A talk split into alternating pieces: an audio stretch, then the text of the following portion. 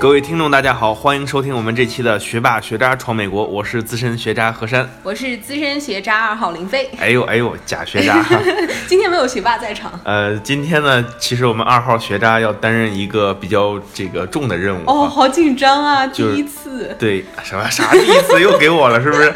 就是说他这又给你了啊！这次呢，就是要担任一个翻译工作，因为我们这期节目可能会不太一样。对，因为是特别版。对，今天我们请来两位国际友人，就是来自我们邻国的印度。对，哎，所以说呢，呃，我们先让嘉宾做一个自我介绍。对，好，没问题啊！我现在要切换到英语模式。okay, so um, today is a special edition of our podcast. Today we're gonna learn a lot of culture related or religion related or this kind of things about India and. Uh, I'm really honored to have my co-workers as well as friends, Avishkar and Mrinal, to join us um, in today's show and uh, let them to introduce themselves a little bit. Yeah. Sure. Uh, thank you so much for having us here, guys. Uh, I'm really honored to be here with you guys. And um, just to briefly introduce about myself, uh, I'm Avishkar Nikum. I come from a western part of India, uh, like city called as Pune, Mm-hmm. I don't know if you have heard. Uh, well, I studied there uh, my undergrad, and then I came to NYU in US East Coast. I studied there like Master of Science in Computer Science, and then since 2013, I have been living in Los Angeles, mm-hmm. and I've been working as a cybersecurity consultant with uh, PwC. Nice. Yeah. 啊，我我们现在来翻译一下。嗯，好的。所以就说这位印度小哥，他来自印度的西部一个城市。对，然后具体名字我们也不是很 记得清楚，但是他是在二零一一年的时候来的美国，然后在 NYU 学习的是计算机相关专业，然后在二零一三年的时候进入了 PwC。对，然后纽约村大学。对，纽约村大学。然后对，现在跟我是同事。嗯。Thank you so much, Avishkar, for now. Hi, thank you for having me. I'm pretty honored to be on your podcast. Uh, I'm Mrinal Srivastava and I'm from the central part of India, uh, from a city called Bhopal, which is right in the center of the country. Uh, been did my high school there for 12 years and moved to a smaller city called Indore, close to it. Did four years of undergrad there, then moved to Los Angeles in 2011 December. Mm-hmm. Uh, been here since then. Uh, studied at USC for two years uh, did my master's in computer science and I've been working with Avishkar and Linfei since 2013 at PwC yeah. as a cybersecurity consultant. Fight on, Trojans. yeah, like there in this table we have three Trojans. He's from USC as well, so. Oh, nice. Fight on. You're USC. 对，然后我们刚才这个印度小哥说的这些，我其实基本没听懂哈，就听懂了一个我们是校友，也他也是来自南加大的，对，然后学的是也是那个计算机专业，对，他是从呃印度中部的一个城市过来的。对，就相当于河南这个地方哈。对，对。So uh, one thing I want to mention about Avishkar and Mrinal is that we are not only co-workers in PwC, we are also like really good friends, really close friends in the mm. firm. Um, normally, uh, we have never worked on any projects together, but we always go out to have happy hours and to have dinner together. We always go out and grab drinks and talk about anything. So it's really great to have friends coming to the show and introduce about their home country. 对，刚才林飞讲的就是说呢，他和这二位印度小哥呢是这个好基友。呃，虽然他们是在这个工作当中就认识了，但是他们工作里面 从来不干正事儿，就是一起没有做过一些 project，一起喝酒，主要是一起喝酒。对，然后大家就一起玩啊，干嘛的？其实这也就是真正的在同事里面可以交到朋友的唯一的方法。对，不然的话呢，你知道这个同事之间是很难形成朋友的。对，嗯，哎，这点很好。对。对，呃，我相信对于国内很多的小伙伴来说呢，印度是一个非常亲切但又很神秘的国家。嗯，亲切是因为印度是我们的邻国，和中国一样位列于四大文明古国之一，有非常丰富的文化。对，那从很早以前玄奘出使西域，将佛教带回中国开始，中国和印度就建立了非常千丝万缕的关系。对，但是呢，印度的神秘又在于我们对它有很多不了解的地方，或者说有误解的地方。嗯，没错没错。就比如说我们经常听一些印度歌曲哈，对，我在东北玩泥巴。呃所以说我想先给他们唱一下，看他们知道不知道这是哪首歌。Okay, so Sean is gonna sing a song, Indian song to you guys. Oh, and nice. see whether you guys That's- can recognize the song or not. That's super nice. Go Okay. ahead. 阿里啦，我在东北玩泥巴，我在东北不怕，我在大连没有家。阿里啦，我在东北玩泥巴。嘟嘟嘟嘟嘟嘟嘟嘟哒哒哒 Do you guys know this song? Yes, I know that song. It's, yeah, it's very famous. It's very song. famous song. Really, you guys know this song? Yeah, it's a very famous song It's from like the nine, 90s, early 2000s. It's like uh, four four guys, right? Four Yeah. guys in the song. So. Yep. Yeah, actually, when I was uh, in USC and you know I was uh, exercise in the gym, Mm-hmm. I sing this song to some Indian guys. and they say, oh my god, you know this song? 呃，对呀、所以说这个其实就是那个东北玩泥巴，不仅是在我们中国很火，在印度也同样很火。是一个非常传统的歌曲。对，Yeah, actually this song is very popular in China too. Okay. Oh, nice. That's fun. That's really nice to know. yeah, and we have the Chinese translation. It's like that we we are playing some mud in, in Dongbei. It's like in the northeast of China. Yeah. But you know that place is very cold, so I think it's the, the meaning is almost the same. 对，所以说这个歌呢，其实在印度语里面也是唱的是我在东北玩，呃，不是东北玩泥巴，就说我在印度呃玩泥巴。什么什么什么寒冷的隆冬，哦所以说跟东北还是有一些关系的。 What What's the lyric of the song? What's What does it Tank say? Tank. What, what is the name? Uh, So the It's- first two words Uh-huh. are just some improvisation. They, they don't have a very strong Oh. meaning. Mm. Uh, the rest of the stuff I'll have to look at it because it's in Punjabi. That's fine. So I'm Don't not worry very about it, fluent don't in worry about it. but we can look at it afterwards. OK，、 Yeah. 那行，那我们这个言言归正传啊，对，我刚才就是们进入下一话题。哎对，就是关于吃的一个问题。嗯对，那所以说我就想知道哈，就是在印度除了咖喱， 嗯，还有什么其他吃的是比较有名的，或者说我们去印度旅游的时候是可以去品尝那些美食的呢？ Okay, so Sean just asked a question about the food in India. Um, even though a lot of our audience they are based in China, but I guess many of them they will be very interested in having a trip to India and try a lot of the authentic Indian food there. So, what kind of food would you recommend to our audience if they want to go to India? Yeah. Do you wanna start or shall I? Okay. you're the expert. Yeah. Foodie. He's the food expert. so um, so far in India, uh, out of uh, well more than 28, 29 states, uh, I've actually visited. Um, I would say maybe ha- close to half of them, Wow. and uh, every state. Like I was talking to Linfei this uh, earlier this morning, that every state. Uh, not just every state every city in every state have their own food specialty so depending on what city are you in you would definitely like to you know you would like to check with you should check with locals and you should check what authentic food places are there and you should try that but just to g- give you a brief example Yeah, sorry, just let us stop here Oh, and okay. translate what you just said. 所以刚才 Avishkar 说，在印度呢是有二十八个州，然后他已经省他们啊，对，叫二十八个省，然后他已经去过一大半这些二十八个省，然后每个省都有自己不同的食物，所以你必须要亲自到这些省去，然后去试试他们当地最有特色的食物，因为每 nice So yeah, yeah. So um, uh, for example, uh, I will start from my own state. So I come from state of Maharashtra. It's uh, one of the states in western, central western India.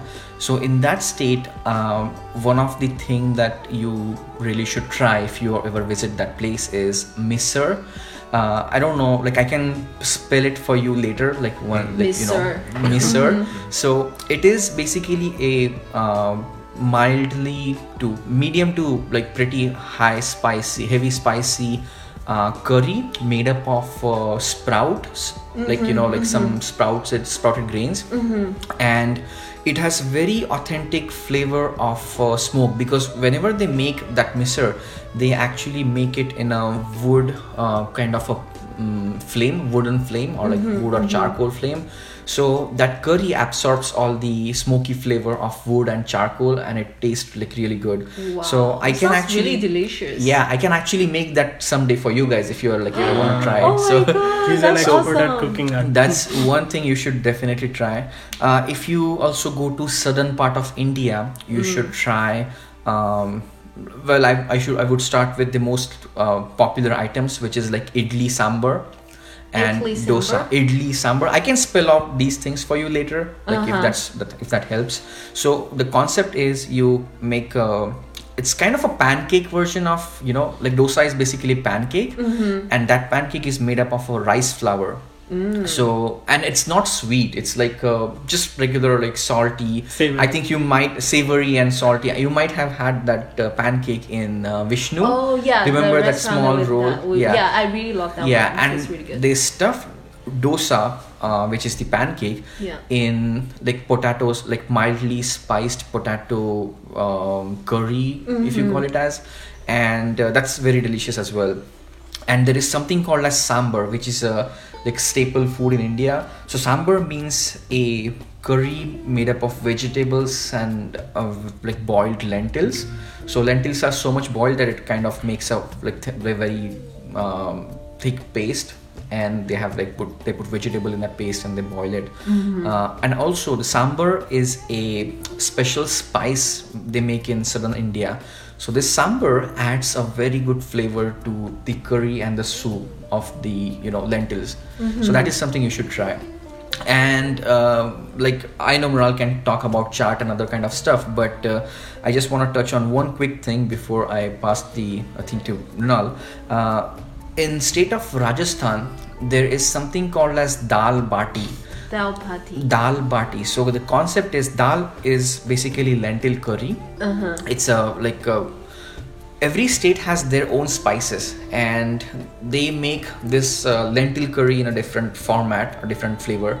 So that you eat with um, kind of they bake the wheat dough balls in a special flame. They kind of uh, layer it up and there are like uh, some subtle spices. And you kind of you bake those wheat dough balls you crush them and you mix it with the dal which is the soup and you eat it to, with with the soup. It's really amazing. So that is something i would definitely recommend to the audience and like whoever visits india. If they visit state of rajasthan 哇刚才刚才说的意思说就是说好多好多好，听起来好好吃的食物。意思就是说印度有好多好吃的，我翻译完了。对，就其中有一个食物，他提到就很有意思，它是用那种木头。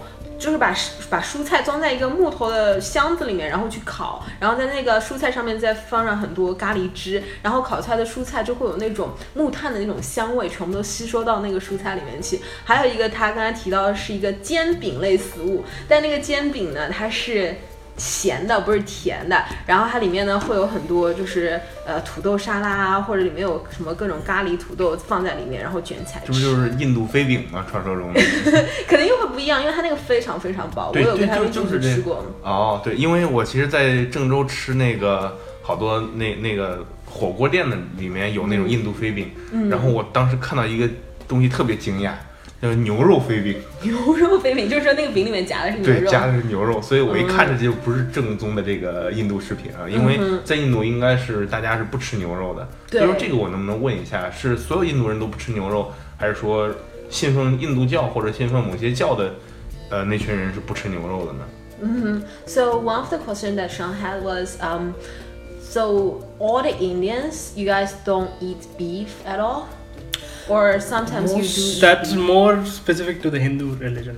啊 OK ，OK，开始。所以只有信印度教的人，他们不吃牛肉。So if this person believes in other religions, if that religion allows, he can eat beef, right? There's a slight iffy situation in that because a lot of times that's kind of that goes in conjunction with how your state is being governed. Mm-hmm. so yeah there are a couple of things basically one thing is that uh, the reason why uh, indian people do not eat like beef and like mostly red meat because uh, one is yeah like the sacred. cow the cow is basically considered as a sacred animal because it's closely related with the god Mm-hmm. Yeah. and the reason for that is the cow used to you know like cow gives milk you know and milk is a very uh, popular uh, beverage in india.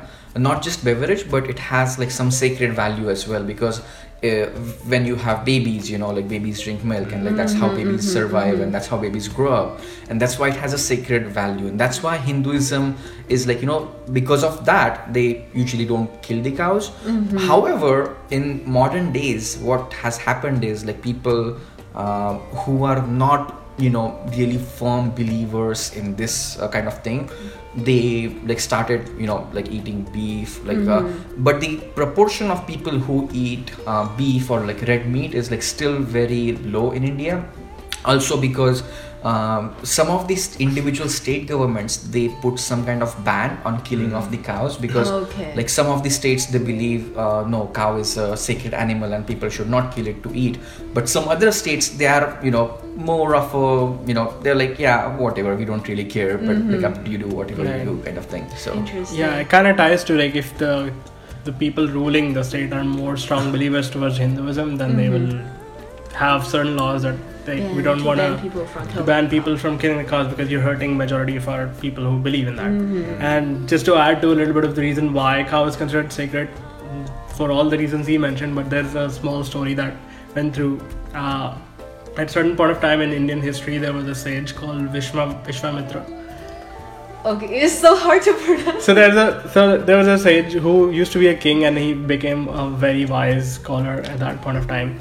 And uh, he had so there is a sacred cow in in our god scenario and heavens and her job was to basically be the source of food for everybody. And then there was some sort of famine at that point of time and he had prayed to the gods to bring that cow to earth Mm-hmm. to provide food for everybody. So that mm. cow had special powers that it could generate all sorts of food. Mm-hmm. And that's the primary reason that they started worshipping the cow as the mother. Oh, okay. 所以说我 Wow. 们要翻译一下这里。 I didn't know there's uh, so many stories behind Yeah. this. Yeah.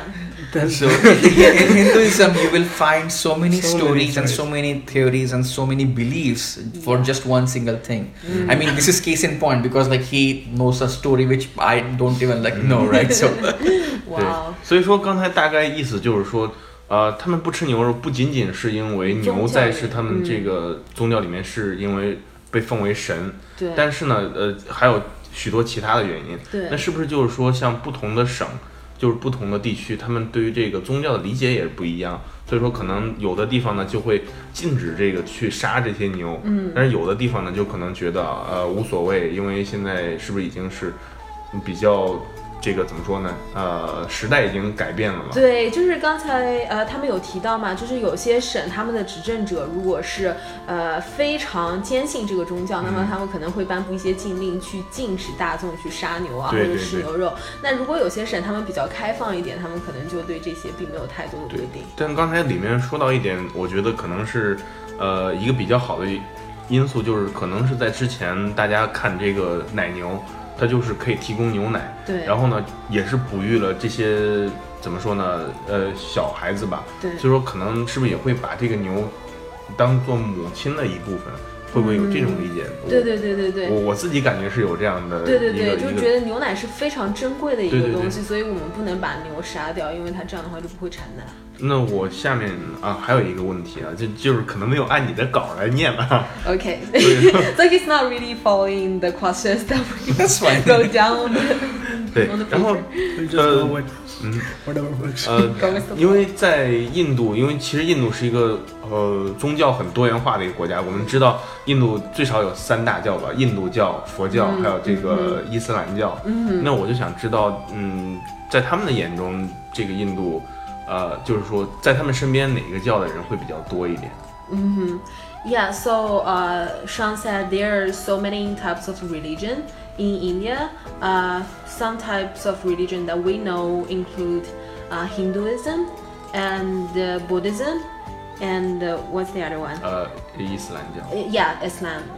So, what is the most popular uh, religion in India, and what's the percentage of the population who are believe in that? religion? So I think ma- there's a big majority of people who are Hindus, yeah. and then there's a the second population is the Muslims who follow Islam. Mm-hmm. There's a decent population of people who are Christians, and then you have a lot of people who are Sikh. Uh, Oh. The Sikhism is another big religion. Mm-hmm, And then depending on what part of India you go to, they also have people who are who follow Zoroastrianism, the people who worship the fires. mm-hmm. Uh, there's some percentage people who are also Jews. 嗯 There. Yeah. And then there's a dif- division of Buddhism, and then there's another religion called Jainism. Mm-hmm. Yeah. Mm-hmm. Yeah. So just to add to what Mrinal said, uh, India constitutionally does not endorses any specific religion. Mm-hmm. So you can practice whatever religion you want, and you would not like you know receive a different or unfair treatment like for following a particular religion. So it's a constitutional right of every person to choose or follow whatever religion that they want. So having that said, like uh, these there are different religions but there are also some common uh, cultures per se. So for example like uh, islamic pe- person in living in uh, the state of maharashtra for example my state they will celebrate all like hindu festivals. They will like you know eat all like food that we eat. It's like and also we Even will eat they what they food. not believing even this religion, even they don't how- believe in that religion. So for example this is one particular example i would like to share. You know uh, islamic people they celebrate eid. They, it's a very big festival like uh, Ram, ramadan eid or like if you have heard of it so in that they make something called as kheer kurma. It's like a, some sweet dish like they make. It's a dessert kind of thing. Mm-hmm. And they are like a lot of different things. So like whenever that festival is there all my like muslim friend they invite us over to their place to like have their kind of food mm-hmm. you know? Mm-hmm. And whenever there is some festival like going on like which we celebrate they also come to our place and celebrate. So like we kind of not just celebrate but kind of live that culture kind of embrace the, like each other's culture Yeah, you're and that's why it's looking not for reasons different to have fun. exactly exactly Pretty much. Yeah. so like Holi, for example, like the festival of colors, like you know, they, everyone plays colors. Like Oh, like all of all the people, regardless of like what religion you follow, like they all do it. It's it's a cultural thing. So that's why the culture keeps the Indian people together. Like not really religion. So that's why there are so many religions, but still people are together. Yeah, I remember I saw those uh, the, the color festival that you mentioned. It's Mm-hmm. so interesting. Like people throwing different colors. Exactly. To people, what, what's the meaning of the color? There is There- no meaning behind the color, but it's just a, a way to have fun. I don't know what's the history. So there's a that. story for that. Uh, essentially, there was a so in, in in and this is again Hindu mythology where there there was a big demon king who was um, pretty evil and he would rule on certain people and his son was a big devotee of the god one of the gods uh, Vishnu who's the one of the three gods the major gods in Hindu religion. So at certain point of time uh, after uh, having uh, after his torture grew too much um, he was able to get certain wishes from gods that he could not be killed during the day or the night by a weapon or by hand by a human or an animal.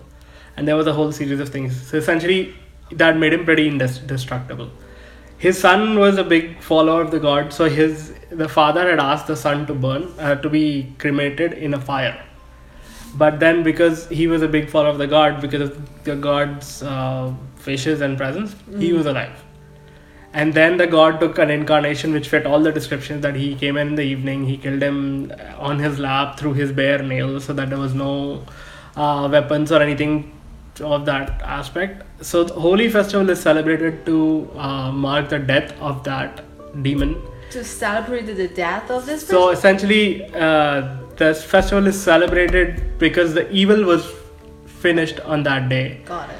so there's two days. The, the first day you burn a big uh, fire of sorts with, and then you base. The idea is you throw away all your sins into that, and then you celebrate that the son of that demon was saved by God. And the second day is you mark the day of celebration because the evil is ended in the world, and then that's why you throw different colors Got just it. to see different the ha- just to uh, signify the happiness. Wow, interesting. Sorry. 你可以翻译了，我其实没有听懂。 So you 刚才 Moral 跟 Avishkar 他们说，呃，印度其实有非常多种宗教，那最主流的宗教自然就是印度教啦，就有嗯非常多的人去相信印度教。那接下来的话就是伊斯兰教，嗯 我没有想到伊斯兰教也是一个非常主流的教在印度。伊斯兰教其实你不包呃不仅是在印度，在中国也是其实第二大宗教。嗯嗯然后在欧洲很多国家，还有像非洲许多国家，很多伊斯兰教。其实伊斯兰教的渗透性是非常强的。嗯，对。然后还有一个教非常流行，就是天主教。嗯，对，呃，还有就是比如说像锡克教啊，其实佛教倒是占非常小的一个比例，这点让我没有想到。对，因为在我们印象中，佛教就是起源于印度。对，就是玄奘从印度引进过来的，没有想到是印度一个非常小众的当。年我挑着担，你牵着马。对，是的。然后，然后根据各个呃州的不同，嗯呃或者对各个州对各个省的不同，然后他们有各自呃地方的一些宗教。对，那刚才就是呃 Avishkar 还提到说，呃，其实。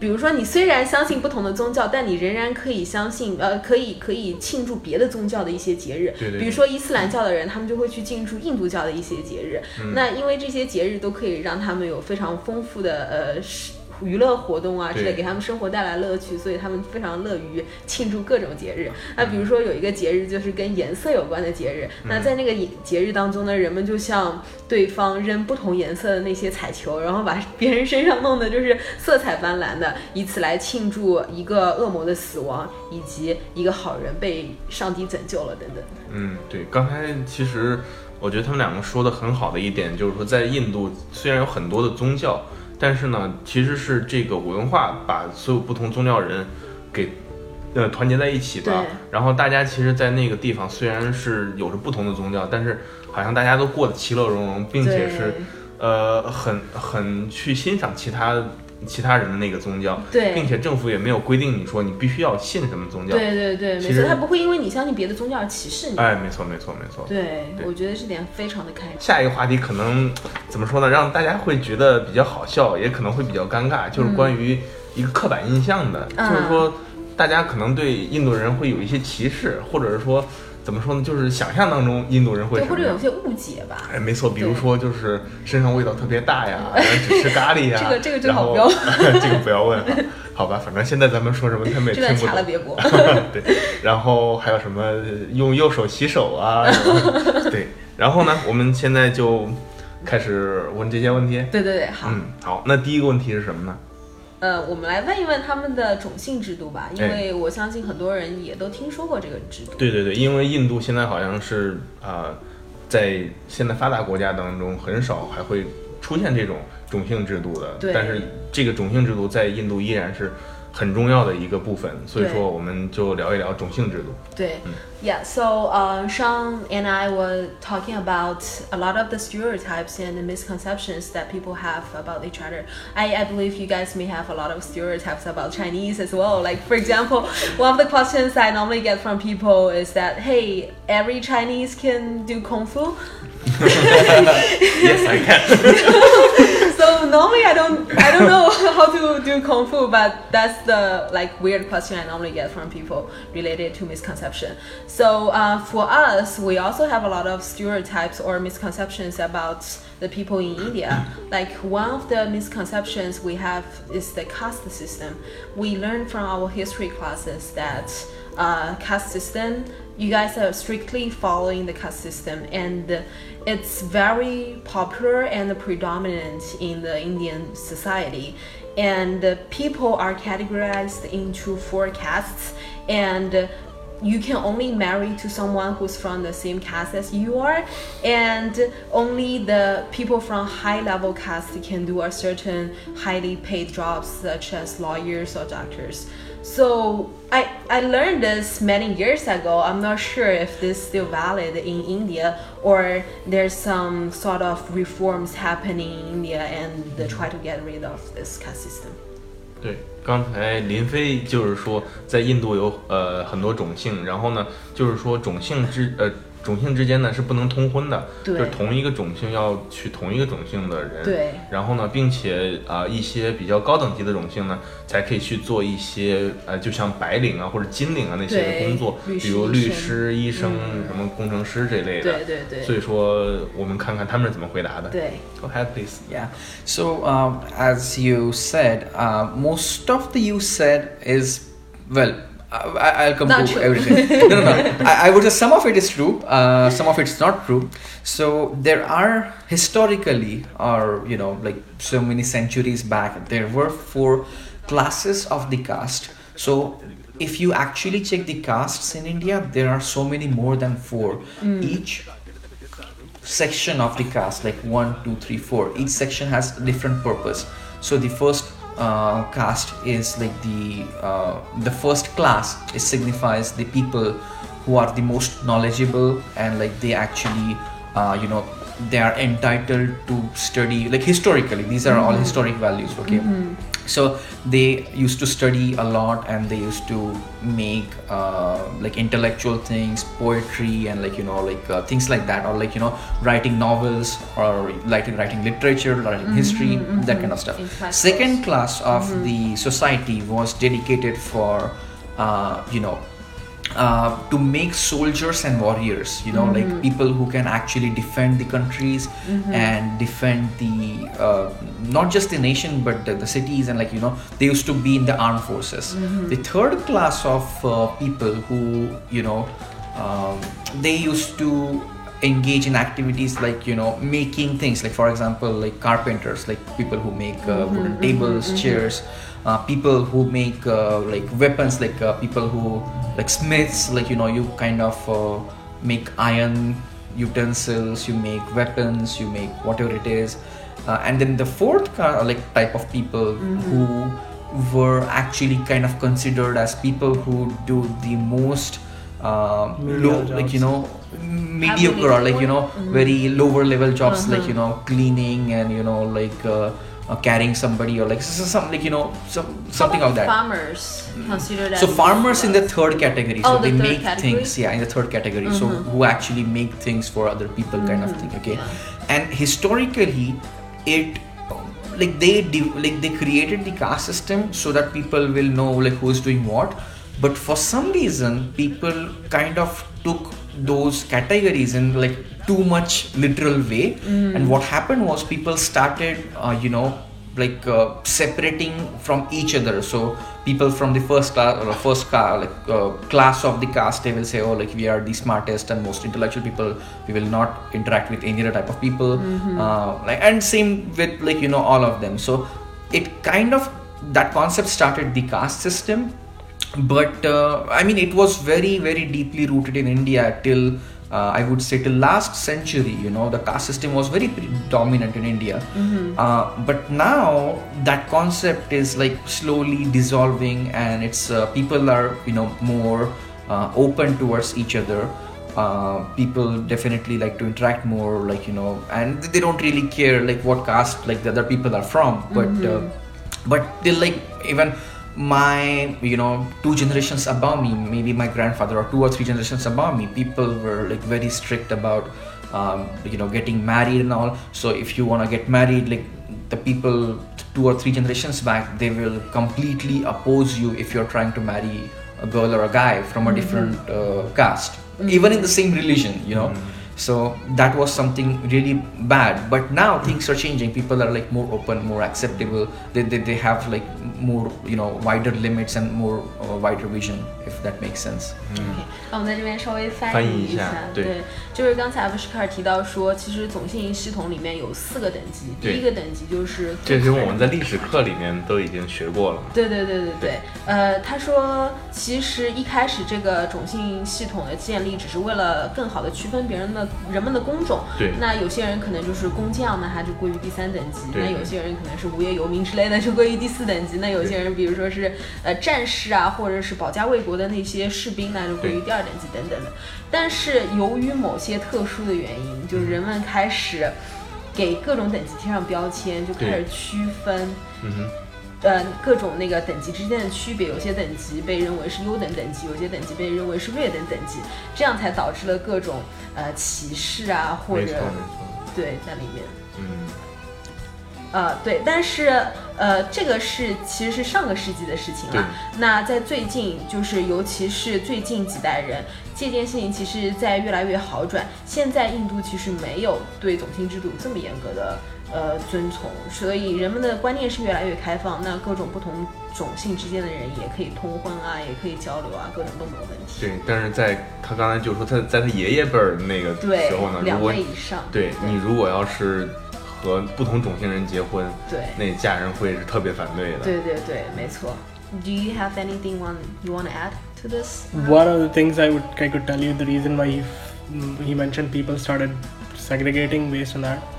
So the idea initially was you divided based on occupation, but then mm-hmm. there were times where say a person who's very learned person, his son may not be as learned as him, as him, or he's not as smart. Right. So he would have to become a person of say a lower caste if he became a soldier, or if he was totally did not have a lot of skills or was mm-hmm. not good at making things, become like a merchant or somebody, then he would do menial jobs. So for them, it became an issue of prestige that mm, uh, my son uh, is doing menial jobs. So then they made it from an occupation-based division to if I'm a person who's a learned person, then my son and my descendants will just be a learned person So I just inherit. inherit Inherit whatever class was from happening my yes parents. and that's when it started becoming majority of a problem because then the people who considered the soldiers and the learned people as people of higher designation Mm-hmm. they started giving them more respect and then the people who were menial started getting less and less respect which really made things go south very Yeah. badly 呃，呃，所以刚才 Moral 就是说，其实造成这种种姓制度一个很重要的原因，就是说，比如说第一等级是那些非常有知识的那些智者，但是他们智者，他们自己生出的孩子不一定像他们一样这么聪明，那么有智慧。那如果是这个种姓制度是按照职业来划分的话，那他们的儿子可能就会被分到第二、第三，甚至于第四等级。那他们不愿意看到这样的事情发生，所以慢慢的，这个由职业来划分的系统逐渐演变成继承型的系统，就是说世，袭制的那种。对，就我爸爸是什么，我爷爷是什么，那我就必须是什么。对对对对但是现在呢，这个制度可能在印度已经啊、不像是之前那么怎么说呢？对，呃那么严格格了。毕竟之前应该，我觉得应该也是属于封建那种那种社会吧。现在我们也都开放了，是毕竟是互联网时代。行，那我们就开始下一个问题。好的，嗯，呃，我们其实知道啊，在印度，呃，是一个婚姻比较严格的一个国家，好多就是父母包办婚姻，就是你爸妈说你要嫁给谁，或者你要娶谁，你你就得嫁给谁或者娶谁，并且有一个比较怎么说呢？就我们中国人可能听起来就是让人无法理解的，就是说，在结婚之前。新郎和新娘是没有见过面的，是爸 这个好妈可怕。对，是爸妈把他们那个给婚姻就包办好了。对，就像可能像我们中国童养媳，呃，不是童养，就是那个娃娃亲一样，对对对。但是呢又不是娃娃亲，就是父母全部包办，对，男女就是没有任何的这种自由选择的权利。嗯那现在这个在印度还是会有这种情况吗？Yep. So another perception we normally have is about the arranged marriage. So um, I heard that in some of the arranged marriages, the guy or the girl uh, doesn't get a chance to see the person that he or she is going to get married with. You just go to the wedding and then. Uh, you will figure out uh, who's the person that you're gonna marry with. Uh. is this still happening in India? that's probably like 40 50 years ago Because it sounds really horrible to me. it I, I won't be able to get married to someone who I totally have no idea True. about. So I mean, one of the reasons which I think, and this may or may not be true always, but historically I felt marriages were done to form alliances when there were kings and there were families. Yeah. So they would form uh, an alliance with another family, and then they would marry their kids. So that way they kind of seal the bond of how things would go. So in that case, a lot of times these things would happen where they would marry their kids very young. Say they would fix the somebody's marriage that, hey, my kids. Right at that age, the kids are like say five years old, but then they see a prophet. They're like when they grow up to be a certain age, then we'll have them marry each other. So it's again uh, the marriage is for profits. It was a long time ago. yeah. But then that has changed very drastically now. yeah. Not not just for monetary profits, but for political profits. Profits as Meaning, well. let's say if I'm Yeah. a king or I'm a ruler or I'm a some like high pro- profile person, uh, and I wanna let's say e- expand my territory to like you know different king or different you know I wanna form alliance, then people would do that. But now it's not the case. People are definitely meeting each other more. However, like uh, recently in my last trip to India, like I actually met a couple of interesting people with uh, Oh, uh, my the, the girls that your parents fund for you? no no not that. So my uh, like one of the uh, family friend i have like they still believe that uh, you know like oh if you like people if you're meeting twice once or twice they should get married. But you know uh, people of our generation they don't really have that belief. People you know they definitely need more time to connect Yeah, with you each have other to be understand together each for at other. least a year before get married. yeah i mean you, you need Well, to that- understand that the other also varies. person. Yeah. yeah and that is yeah that is the like the new indian culture because the there is uh, definitely a generation gap eh, right now in india because the, the youth generation like 20s and 30s they have uh, very uh, modern beliefs however the people who are like 40 50 age they have like very conservative beliefs so there is a pretty much huge gap and it- which needs to be worked out in the up- upcoming days so Yeah. 嗯，对，然后他们刚才就是说，呃， 其实我们刚才问那个问题就是父母包办婚姻，并且男女没有见面就结婚这种情况的时候，他们两个也是笑得特别开心哈。对他们说，其实这个在四五十年前就已经开始没有了。对呃，并且这个父母包办婚姻呢，基本上也是那些像那个王室啊，或者有政治原因的那种政客。对，为了结盟哎，没错没错，这个其实和我们中国文化差不多的嘛。对嗯，他们也说也是有童养媳，呃，不是童养，就是说那个娃娃亲。对对对，就那很小时候就指定了。对对对，呃，所以说呢，看来这个现在也是在发展哈。对对对我们要不要挑一些简短的问题问一问，就是大家都比较感兴趣的问题？我们替大家问一个吧，就是如果说你最近有去印度旅游的计划，嗯那请能不能请他们推荐一两个比较不错的旅游景点，可以去看一看，觉得怎么样？呃也行，但是我觉得这个会展开很长的一个我。就尽量哎让他们简短一些，或者说你有什么呃你觉得你比较感兴趣的问题？我想问的就是说，他们怎么样评论一个在恒河里洗过澡的人？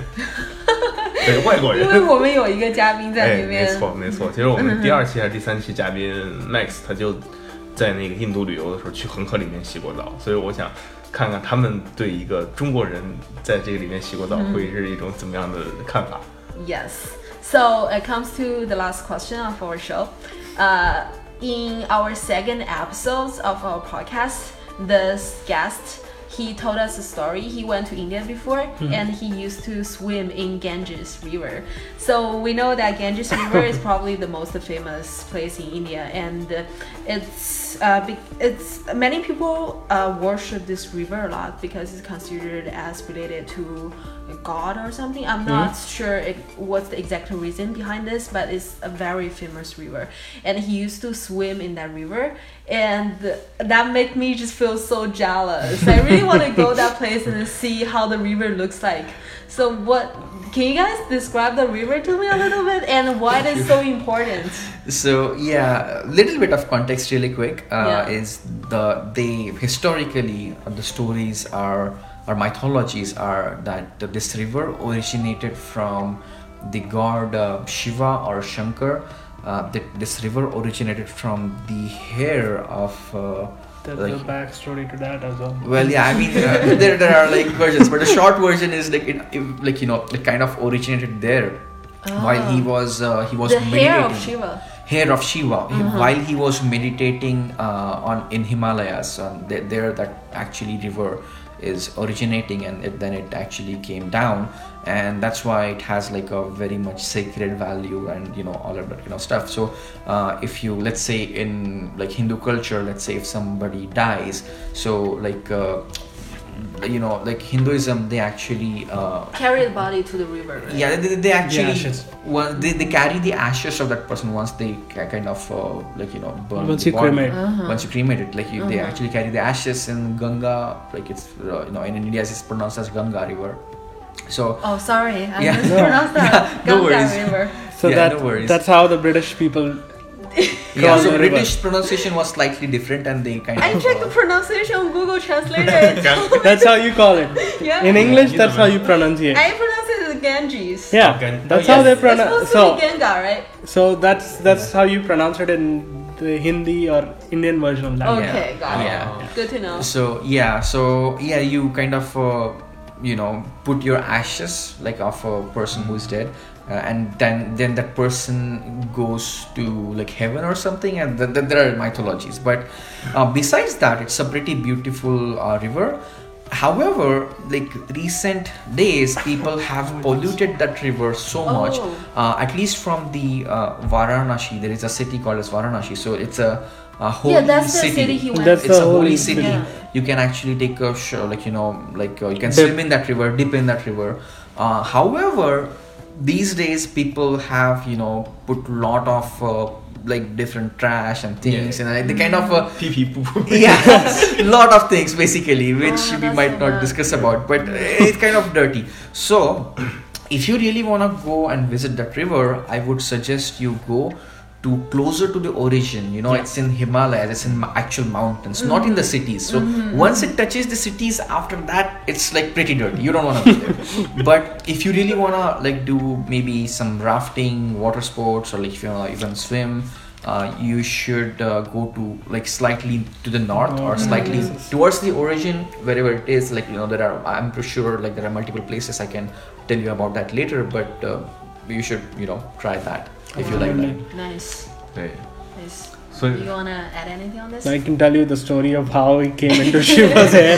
okay, let me translate this part first. So, Sure. 呃，刚才阿比什卡尔跟我们提到说，呃，恒河之所以是在印度教当中是这么神圣，是因为它其实是湿婆的头发，嗯，所以它起源于喜马拉雅，然后对 喜马拉雅的山脉，然后被人们认为是湿婆的头发，所以是非常重要。湿婆是在印度教当中是非常重要的神之一，嗯然后他的头发自然也是非常重要。没错没错。刚才其实还有一个比较有意思的点，就是说他们在印度语里面读这个恒河，他们是读尴 Ganga. Ganga. Gangas，尴尬尴尴尬尴尬。对尴尬。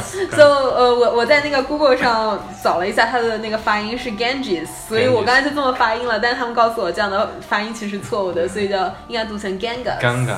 对，所以呃，然后他刚才提到说，就是因为我们有一个嘉宾嘛，第二期的某一个嘉啊 Max，嗯，对他不要某一个脸又红了，看看。对他其实之前有去过印度恒河，洗过澡，游过泳，嗯然后呃，他去的那个城市叫瓦兰纳西。那刚才他们提到说，很多游客都会去瓦兰纳西，但是因为瓦兰纳西那边的恒河里流域其实已经被污染的非常严重了。对对对。就是大家可能会看到，就是各种被焚烧过的尸体的那些呃残骸啊，对，什么都他厕所里冲下来的那个东西。对，所以他们其实会推荐你去离源头更近的一，些。去喜马拉雅那个离喜马拉雅山比较近。对对对哎，别让 Max 听到这一期的。Max，你去错地方。对，那个可能也是骗游客的那种地方。对对因为他好像说这个呃，就是那个瓦拉纳西这个城市，好像是唯一一个可以让人去下到恒河里面对，去洗澡或者干嘛的一个地方，其他地方好像是禁止的，对吧？应该是这个意思。哦，并并且是这个地方受污染还是挺严重的一个对地方，对对，可能这也是受污染严重的原因之一。没错就是大家都下去了。都骗游客。对，嗯，所以呃，所以说呃，还有其他问题吗？好像没有了。嗯、i s there any other question that you guys want to discuss in the show or that we didn't cover previously?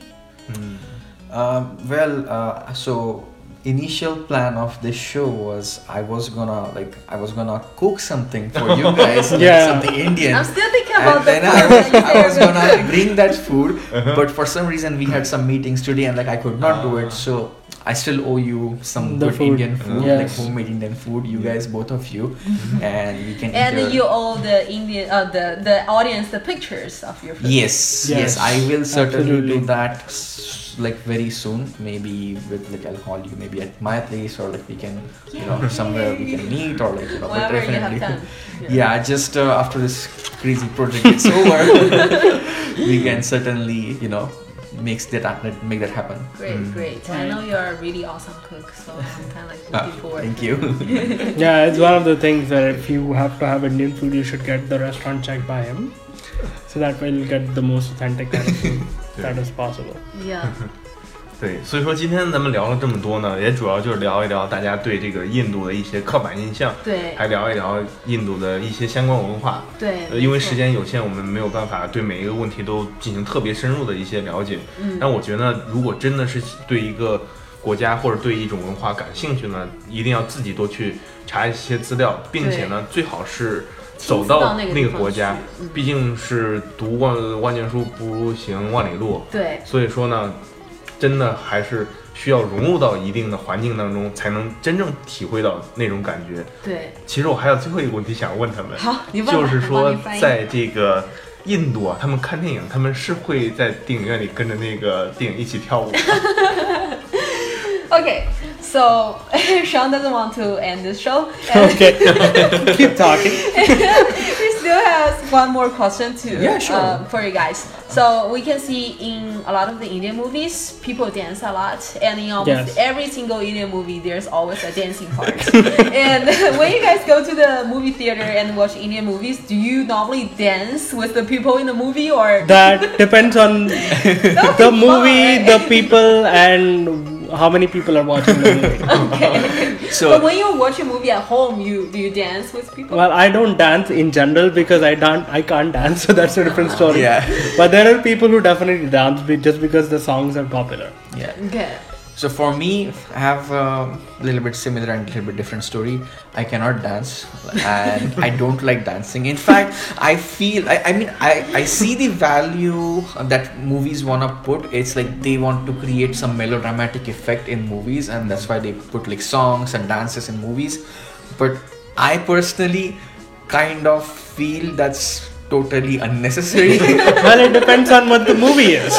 well, to the most of the movies, like if it's a musical movie, that's a different story. If it's Yeah. like a, that's a completely different story. But like regular movies, I personally am not a big fan of uh, songs, or at least like dances. Like music is fine, like uh, occasional music in the movie just to build the plot is fine. But dance is something.